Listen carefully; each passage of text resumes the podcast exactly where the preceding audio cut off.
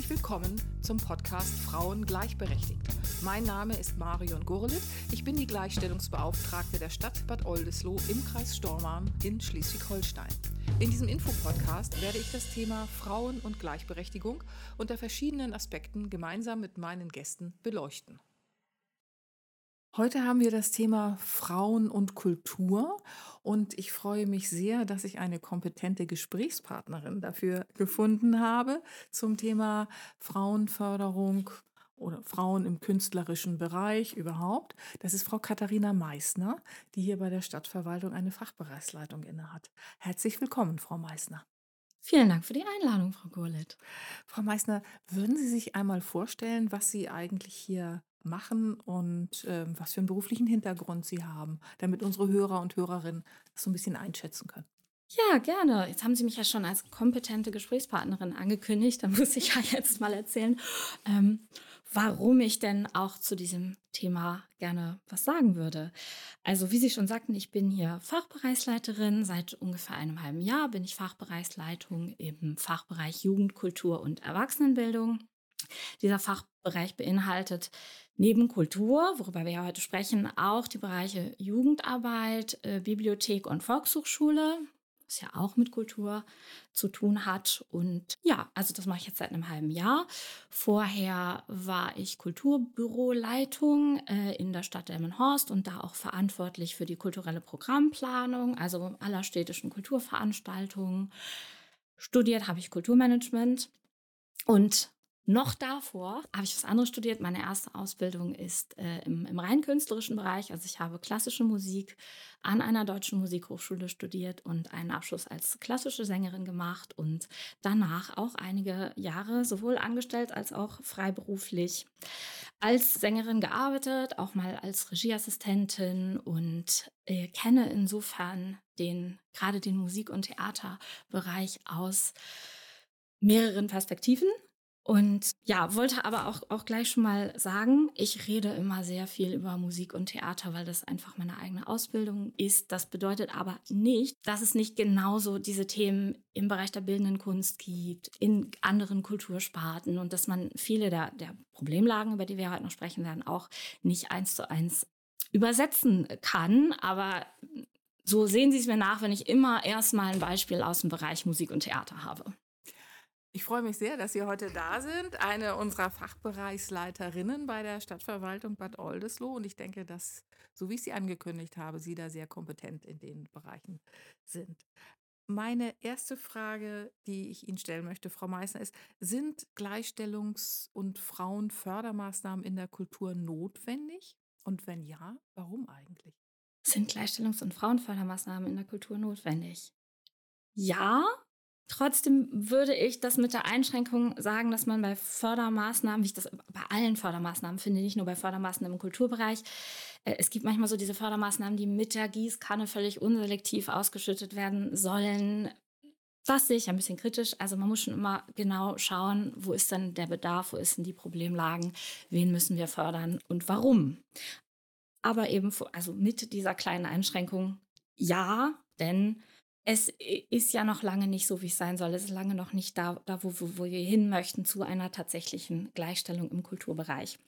Da habe ich auch noch mal so ein paar historische Fakten mitgebracht, um zu schauen, wo kommt denn der Kulturbereich eigentlich so, so her? Denn ich meine, mhm, also gerne. weibliche, weibliche Kreativität und weibliche Kunst- und Kulturschaffende gab es ja also immer seit der Antike.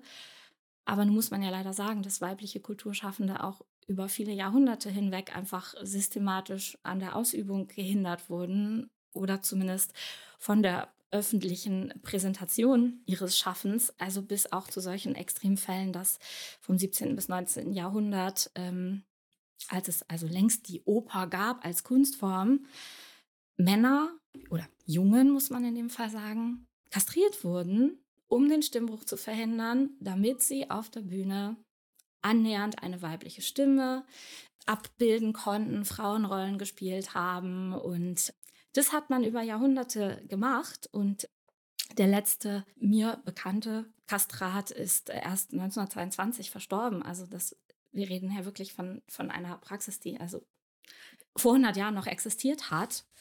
Von da aus sind wir doch wirklich auch schon weit gekommen. Mhm. Aber da gibt es einfach, also es gibt so viele Beispiele. Zum Beispiel Felix Mendelssohn Bartholdy ist, glaube ich, ein bekannt, ist bekannter Komponist. Äh, die Musikschule in Leipzig, die Musikhochschule in Leipzig ist nach ihm benannt. Und er hat eine Schwester, die also auch nach zeitgenössischer Auffassung ähnlich hochbegabt war wie er, die aber einfach auch von den Männern in ihrem Leben an ihrer der Ausübung. Sie wollte also auch gerne beruflich, komponistisch und pianistisch tätig sein und auch damit Geld verdienen und wurde einfach von den Männern in ihrem Leben daran gehindert. Obwohl zum Beispiel ihr Klavierlehrer ihr attestiert hat, sie spielte wie ein Mann, was offenbar zu der Zeit ein hohes Kompliment war. Und auch da, also reden wir über so, ein, so eine Zeit von ungefähr 1850, also nicht vor 500 Jahren oder so. Aber genau diese Werke, die zu der Zeit entstanden sind, sind ja immer noch die Werke, also sowohl in den Kunstsammlungen der Museen als auch die Werke, die man auf den Spielplänen, im Schauspiel, in der Oper findet, sind ja genau die Werke, die einfach in diesen Jahrhunderten entstanden sind. Mit den Rollenbildern, die es zu der Zeit gab, die werden einfach immer noch aufgeführt. Wir stellen das also in der Form auch immer noch auf die Bühne. Womit ich jetzt nicht sagen will, ich möchte das alles abschaffen und revolutionieren, aber man muss das einfach im, im Hinterkopf haben, aus welcher Zeit das genau. kommt. Und es ist ja noch nicht, noch nicht so lange genau. her. Das muss man ja auch dann sehen. Würden Sie denn sagen, dass es eine strukturelle Benachteiligung von Frauen im Kulturbereich gibt? Ist das eine zutreffende Aussage? Also ich glaube, wir sind uns grundsätzlich erstmal darüber einig, dass es keine Minderbegabung von Frauen in den Kultursparten gibt und auch keine besondere Hochbegabung von Männern.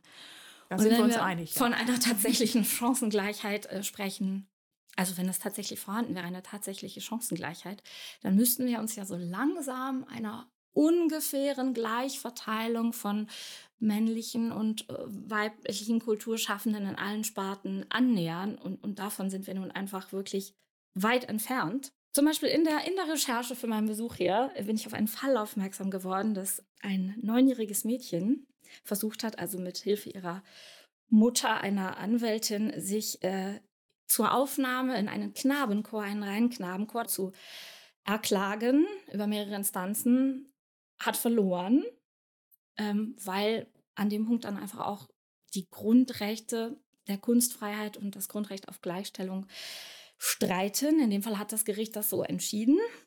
Nun könnte man ja sagen, warum muss das Mädchen in den Knabenchor? kann das Mädchen nicht in den Mädchenchor. Aber tatsächlich gibt es nicht in der Form und, und erst recht nicht an, an vielen Orten die, die Möglichkeit, eine, also ähnliche Ausbildung mit den gleichen Ressourcen, mit der gleichen Professionalität, also eine wirklich gleichwertige, musikalisch, nicht nur gesangliche, im Knabenchor wird also sehr umfassend musikalisch ausgebildet, überhaupt zu erhalten als Mädchen im Alter von neun, zehn oder elf, ist mir diese Möglichkeit verschlossen. Und also da geht es schon los. Also da reden wir über, über Kinder und da geht es los mit der strukturellen Benachteiligung. Spannend. Also ich bin auch ganz begeistert, was Sie alles so wissen, Frau Meissner. sehr, sehr schön. Da freue ich mich, dass ich Sie gewinnen konnte äh, für diese Podcast-Aufnahme. Ähm, ich kann auch noch mehr über strukturelle Benachteiligung reden. Vielleicht kommen wir noch dazu. Die Möglichkeit besteht. Ja. Wenn wir uns einmal anschauen, ähm, wie sozusagen die Gehälter, also die Gagen aussehen, dann stellt man fest, dass so im Bereich der freiberuflich tätigen Künstler und Künstlerinnen dieser sogenannte Gender Pay Gap bei 20 Prozent liegt über dem der angestellten Künstler und Künstlerinnen. Der Gender Pay Gap beschreibt sozusagen das Lohngefälle zwischen Frauen und Männern, also die Differenz zwischen zwischen sozusagen der Arbeit, die gleiche Arbeit, die man macht, aber die Frauen kriegen in manchen Bereichen eben immer noch weniger. Studien legen jetzt nahe, dass sich ähm, da in der Zeit wir, von 2016 bis 20 zum Beispiel wenig äh, geändert hat. Woran liegt denn das, dass es so dieses, dieses Lohngefälle gibt zwischen Frauen und Männern im künstlerischen Bereich? Ja, ich weiß nicht, ob ich es umfassend erklären kann, aber ich hätte Ideen. Ja. Also ich meine erstmal diese 20 Prozent die hat man ermittelt, indem man sich die Versicherten der Künstlersozialkasse angeschaut hat. Und nun ist es ja erstmal so, dass in der Künstlersozialkasse sich also wirklich Kunst- und Kulturschaffende aller Sparten befinden. Also eben Musik aller Genres von Klassik bis Pop, Kunst, Design, Publizistik, auch Journalismus. Also das ist wirklich eine, eine sehr breite Gruppe, die man da untersucht hat. Und dann finde ich 20 Prozent ähm, doch recht erschreckend. Nun, woran liegt das? Also ich glaube, es hat einerseits den Aspekt, dass Frauen, es gibt zwar viele Kunst- und Kulturschaffende, aber es gibt noch nicht so viele Frauen in Entscheidungspositionen. Also Gerade so im Bereich der Museumsdirektorinnen sind Frauen noch in der Unterzahl der Intendantinnen. An Theatern sind sie unterrepräsentiert. Ähm, in der Pop-, Rock-Musikbranche sowieso. Also das ganze Geschäft ziemlich fest in männlicher Hand. Und insofern, wenn ich wenig Frauen in Entscheidungspositionen habe, dann werden Entscheidungen dann doch immer mit einer männlichen Perspektive gefällt würde ich sagen. Also was ja absolut nicht, nicht bedeutet, dass sich nicht Männer für dieses Thema interessieren und, und sensibilisieren und da auch kluge und informierte Entscheidungen treffen, aber ja, dann eben doch mit, mit ihrer eigenen männlichen Perspektive. Also das würde ich als einen Problemaspekt sehen. Und was mir tatsächlich auch begegnet ist, als Kulturbüroleitung, also als ich tatsächlich selber mit Künstlern verhandelt habe und Künstler und Künstlerinnen verhandelt habe und diese auch engagiert habe und was mir auch hier, jetzt mache ich das ja nicht mehr selber, aber mein, mein Team im Kulturbereich macht das ja auch in, in ähnlicher Form zugetragen wird, ist, dass Frauen deutlich weniger fordernd auftreten, was sowas angeht. Also Frauen oft, ich weiß nicht, vielleicht ihren eigenen Wert in der Form noch nicht erkannt haben oder noch nicht das Selbstbewusstsein entwickelt haben, jetzt einfach hinzugehen und zu sagen, nein, das ist mir zu wenig, ich möchte auftreten, aber für weniger Geld. Bei Männern kommt das vor, bei Frauen habe ich das so gut wie noch nie erlebt. Die geben sich zufrieden und das ist was, also da kann ja jede, jede einzelne Künstlerin dran arbeiten. Die Gefahr ist natürlich immer dass dann man eventuell auch mal eine Ablehnung kriegt, aber vielleicht ist es das Risiko dann auch einfach mal wert, mit mehr Forderungen daran zu gehen. Und, ähm, und zu sagen, meine Arbeit ist 1000 Euro wert und nicht 400. Richtig, genau das. Und der Mann ja. kommt und sagt, ich hätte gern ja. 1500. Und es wird ja auch oft gehandelt dann, dass man, das sind ja nicht unbedingt immer Festgagen und man handelt dann ja etwas aus.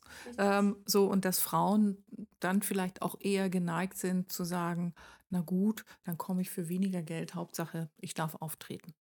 Genau. Mhm. Also ja, das muss ich mir auch selber, ich bin ja auch selber in Nebentätigkeit weiterhin freiberuflich auch als, als Künstlerin, als Sängerin tätig. Ich muss mir das auch selber immer, immer wieder in Erinnerung rufen, dass, dass das wichtig ist. Nicht nur für mich, auch für alle anderen. Denn wenn man als Frau bereit ist, überhaupt als Künstler, aber eben auch als Frau bereit ist, für eine Gage aufzutreten oder sein Kunstwerk zu verkaufen, was man selber eigentlich unter Wert findet, man setzt ja eben auch Preise für den Markt für alle anderen. Und insofern, ja, da müssen wir alle noch dran arbeiten.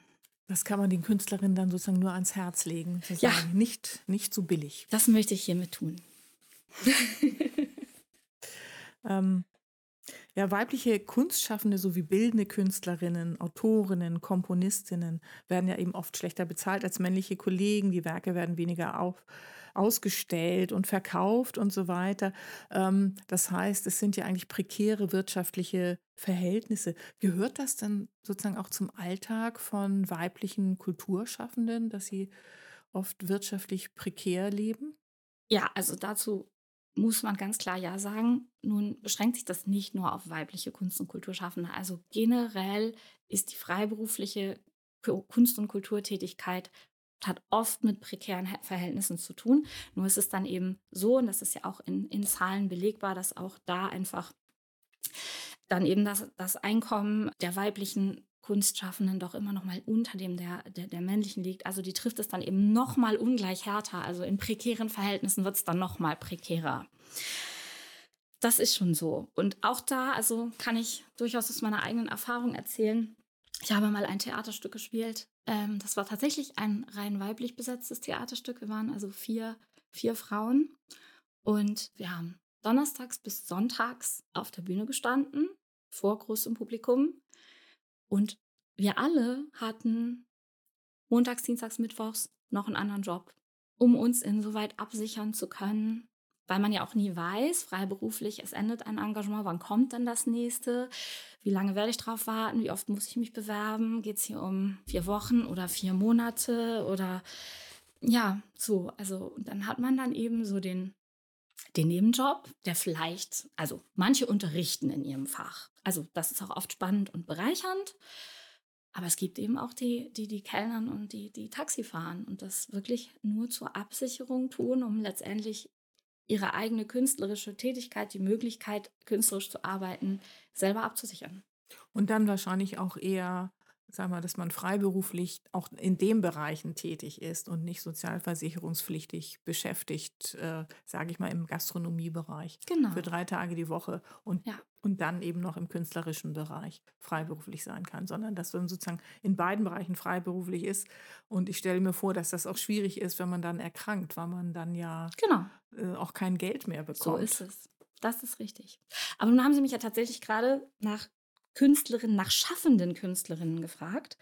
Also bildende Künstlerinnen, Komponistinnen, die ja Werke erschaffen. Und in dem Themenfeld sehe ich das eine Problem, aber nun ist es auch so, dass ja nun gerade die Künstlerinnen diejenigen sind, also so wie ich vorhin sagte, auf den Spielplänen sehen wir einfach immer noch sehr viel Wagner und Verdi und Mozart und oft nicht ergänzt durch Werke von zum Beispiel Komponistinnen. Und da sehe ich durchaus auch eine Problemlage. Also wir brauchen da einfach Vorbilder. Und da ist mir auch noch nicht so ganz klar, wie man da, wie man da hinkommen soll. Also wir brauchen auch im Museum Werke von Künstlerinnen und vielleicht nicht nur speziell zu, oh, jetzt stellen, machen wir mal eine Ausstellung mit nur Künstlerinnen, mit nur weiblichen ähm, Kun Kunstschaffenden. Das ist auch wichtig, aber auch neben, also völlig gleichberechtigt und ohne Erklärung, neben den ganzen männlichen ähm, Künstlern, die da ausgestellt werden, also muss sich ja die Evolution besser früher als später dahin bewegen, dass das eben völlig normal gleichgestellt im Museum, auch auf der Opernbühne, auf der Schauspielbühne, dass da Werke von eben weiblichen, wirklich kreativen Schaffenden zu sehen sind. Und das ist ein bisschen ein Problem. Da habe ich mir auch nochmal die Zahlen der Musikhochschulen angeguckt.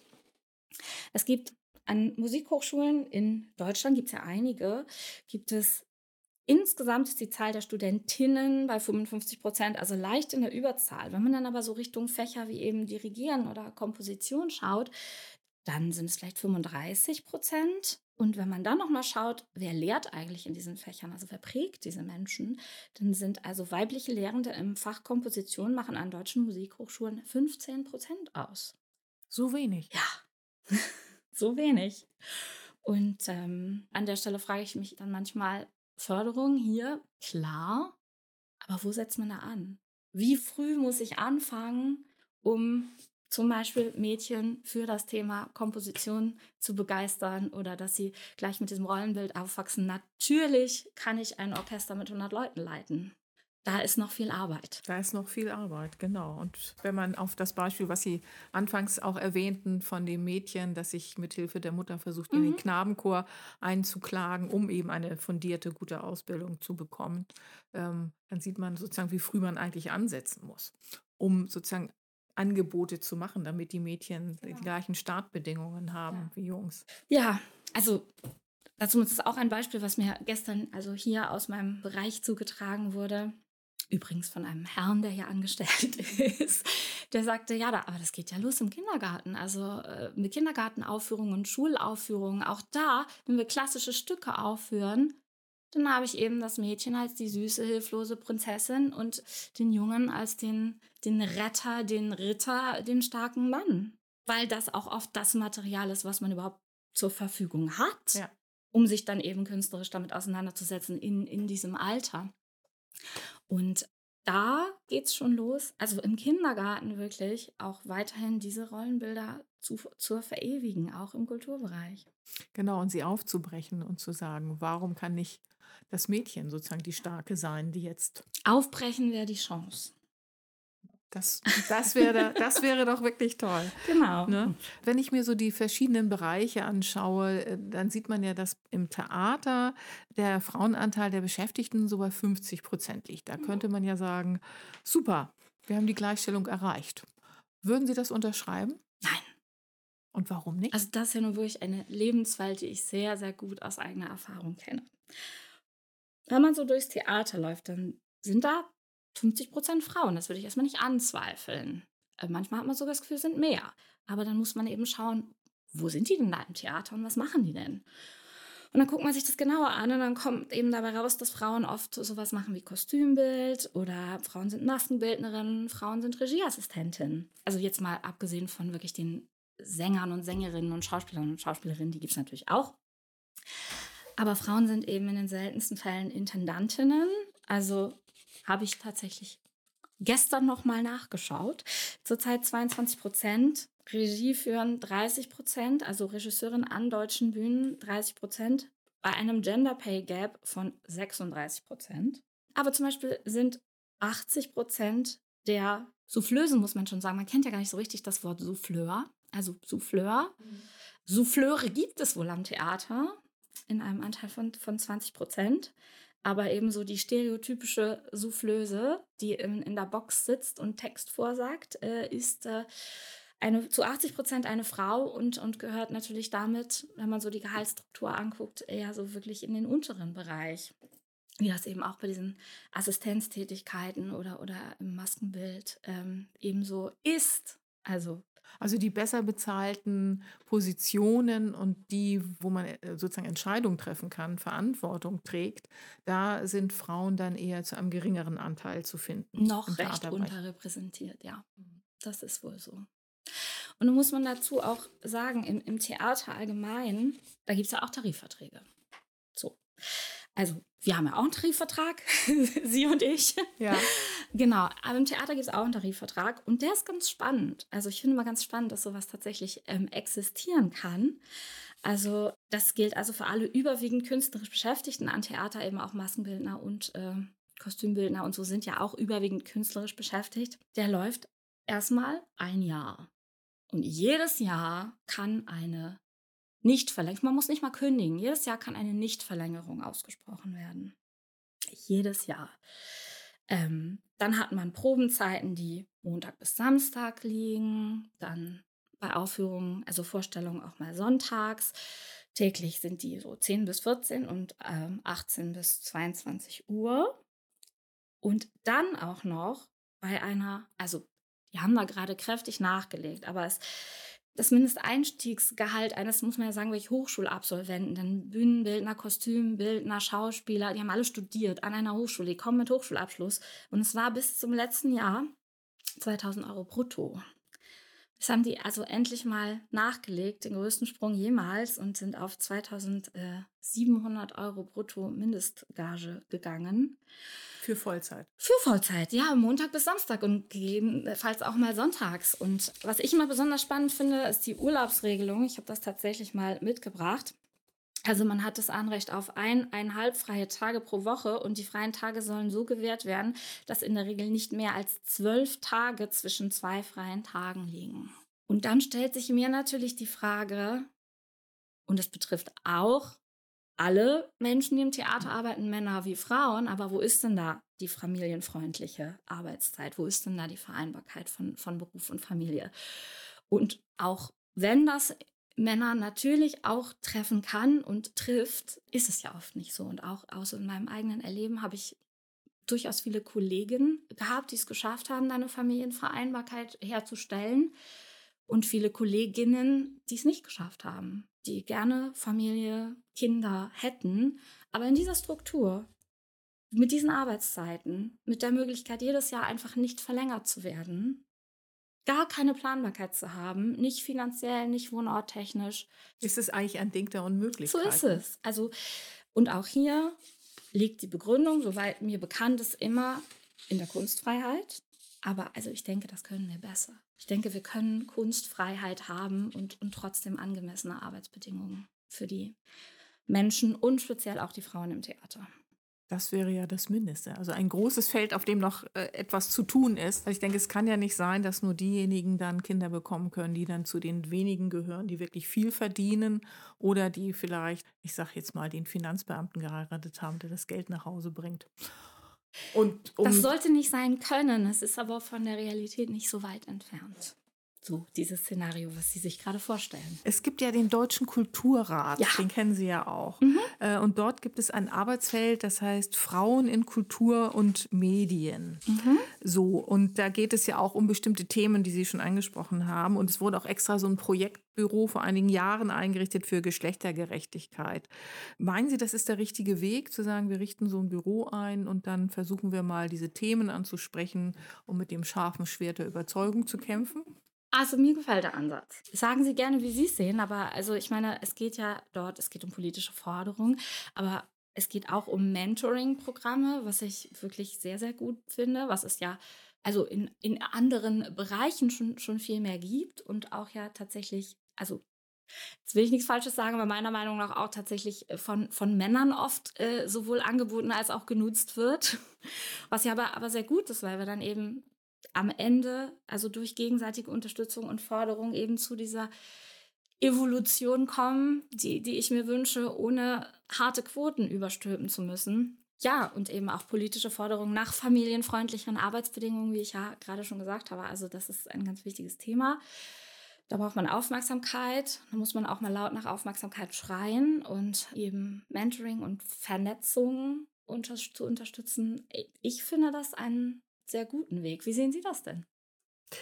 Ich finde, das ist ein, ein guter Weg, aber ich weiß ja auch aus meinem Arbeitsfeld, dass es manchmal sehr lange dauert, wenn man sozusagen nur mit Überzeugung und in der Hoffnung, dass auch diejenigen, die bisher sich mit dem Thema nicht so beschäftigt haben, sich dem nähern. Das ist, das ist schwierig. Es ist ein langer Weg und manchmal ist es auch gut, wenn man sozusagen gesetzliche Grundlagen hat, auf die man sich berufen kann. Das, das ist das eine, aber ich sage, das, das schließt es ja nicht aus und es ist auch wichtig, dass es Männer gibt, die sich mit dem Thema beschäftigen. Ohne emanzipierte Männer werden wir da nichts und äh, Gleichstellung der Geschlechter ist ein gesamtgesellschaftliches Thema. Das ist nichts, was nur ein Frauenthema ist. So und von daher, wenn die Herren im Deutschen Kulturrat sagen, das finden wir wichtig, das machen wir, ist das ein erster wichtiger Schritt, finde ich. Aber es ist eben immer ein langer ein langer Weg. Und ja, Willy Brandt, der ehemalige deutsche Kanzler, hat ja mal gesagt, die Emanzipation ist wie eine Schnecke, die sich auf dem Eis bewegt. So schnell geht sie voran. Und da hat er ja irgendwie auch recht. Aber wenn sie dann vorangeht. Genau. In, in kleinen, kleinen Schritten. Ähm, wie wichtig finden Sie denn so spezielle Angebote im Kulturbereich zur Frauenförderung, wie die Frauenkulturtage, die wir hier in Bad Oldesloe seit 24 Jahren anbieten? Also ich finde das sehr wichtig. Ich finde es sehr wichtig, dass es sowas gibt, weil es Aufmerksamkeit für das Thema schafft, weil es auch künstlerischen und kreativen Frauenstimmen eine Plattform bietet, die im Mainstream vielleicht nicht so erfolgreich sind, die sich vielleicht andernorts nicht so durchsetzen könnten, aber, aber ja in, in, in der gleichen Weise auch, auch ein Recht haben, gehört zu werden und gehört und gesehen werden sollten. Ich habe da tatsächlich auch in den letzten Jahren ein paar spannende Ansätze, also neben den Frauenkulturtagen, die es ja gibt, ähm, beobachtet, die, die ich wirklich sehr, sehr spannend fand. Also es gibt zum Beispiel auch im, im Opernbereich, wo ich ja vorhin darüber sprach, wo wir mal aus der Idee von Kastraten gekommen sind, ähm, inzwischen aber tatsächlich Ansätze von Genderblind Casting, also wo eben Männer mal traditionelle Frauenrollen spielen oder auch umgekehrt. Äh, oder auch ähm, zum Beispiel in, in, in Edinburgh gibt es, glaube ich, nächstes Jahr eine Jesus Christ Superstar-Inszenierung, die rein weiblich besetzt ist. Also ein weiblicher Jesus, weibliche Jünger. Eine weibliche Jesus, muss man da vielleicht sagen. Ähm, darüber muss ich nochmal nachdenken. Aber ähm, das finde ich total spannend. Und so solche Versuche hat es tatsächlich auch schon mit wirklich so traditionellen Stoffen auch wie Hänsel und Gretel gegeben. Und ob man das nun immer machen muss, das, darüber müsste ich tatsächlich auch nochmal nachdenken. Aber was ich daran so toll finde, ist, dass es eben eine ganz, ganz neue Perspektive eröffnet und eben Sehgewohnheiten und Hörgewohnheiten auch wirklich aufbricht, die wir ja alle haben, die wir alle nicht. Letztens hat mir jemand erzählt, er war im, im Theater und das Stück war, war zu Ende und dann stand die Dirigentin auf und, und das ist ein sehr, sehr offener Mensch, der mir das berichtet hat und der selber erschrocken darüber war, dass er mit dieser Sehgewohnheit, jetzt steht da ein Mann auf, also sich selber dabei ertappt hat. Und sowas haben wir ja alle. Sie vielleicht am wenigsten, weil sie so lange schon mit dem Thema zu tun haben. Aber ich habe das auch, ich erwische mich auch bei sowas. Und das sind dann ja so genau die Momente, an denen einem das vorgehalten wird und wo man dann auch mal wirklich die Chance hat, jeder einzelne Mensch das mal zu hinterfragen Warum habe ich diese Erwartungshaltung? Sollte ich die haben? Und ähm, ist das eigentlich noch zeitgemäß?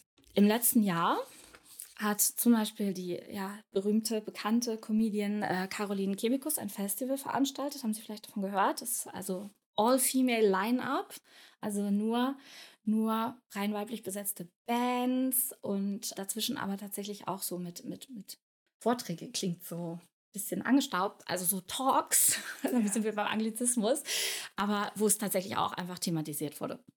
Frauen in der Kunst, aber wirklich auf der Bühne mit dem, mit dem Publikum. Das finde ich wahnsinnig spannende Formate. Ich finde, sowas brauchen wir mehr. Das war Ja. in Köln. Äh, Genau. Ich weiß, ja, Ja, äh, ja. ja einige meiner Nichten äh, so. sind dorthin gegangen. Ja, und? Ähm, Was haben Sie gesagt? Die fanden das ganz toll und äh, waren sehr angetan. Und ähm, ich war ein bisschen neidisch, dass wir das hier in Schleswig-Holstein nicht haben. Das ist natürlich eine Perspektive für Bad Oldesloe, sowas auch Mhm. noch mal zu überlegen, finde Genau. ich. Ja. Äh, das, das würde ich sehr spannend finden, ähm, weil das eben einfach, wie Sie auch sagten, sozusagen Seh- und, und Hörgewohnheiten einfach aufbricht. Ne? So, ich bin da ja auch nicht frei von, dass ich bei manchen Sachen dann denke, huch, jetzt ist es eine Frau. Ähm, Genau. Das ist ja erstaunlich, aber ich, ich sag mal, es gibt ja auch Hoffnung, dass wir sozusagen nicht mehr mit Kastraten arbeiten müssen. Das dürfen wir nicht mehr, aber Ja. ja. Ist, Gott sei Dank ist ja auch für die, für die Herren, die es betroffen hat, sicherlich auch nicht so schön. Nein, nein, gewesen. nein. Also ich glaube, das war mit viel persönlichem Leid verbunden. Genau, und äh, so. Aber ich finde, das ist eine unglaublich spannende Folge mit Ihnen gewesen, Frau Meissner. Und ich finde das Thema hochinteressant. Ich auch. Und ich kann mir vorstellen, dass da noch die eine oder andere Podcast-Folge kommen wird, die wir hier aufnehmen. Und ich bedanke mich erst einmal, dass Sie sich so viel Zeit genommen haben. Ich weiß, Sie haben immer einen sehr engen Terminkalender. Das ist ja, auch weil Sie Führungskraft sind, immer etwas schwierig. Aber vielen, vielen herzlichen Dank und vielleicht schaffen wir es ja noch einmal zu einem weiteren Thema zum Thema Frauen im Kulturbereich zusammenzukommen. Würde mich sehr freuen. Würde mich auch freuen. Also nochmal vielen Dank für die Einladung. Hat Spaß gemacht und dann äh, bis zum nächsten Mal. Ja, dann wünsche ich Ihnen alles Gute.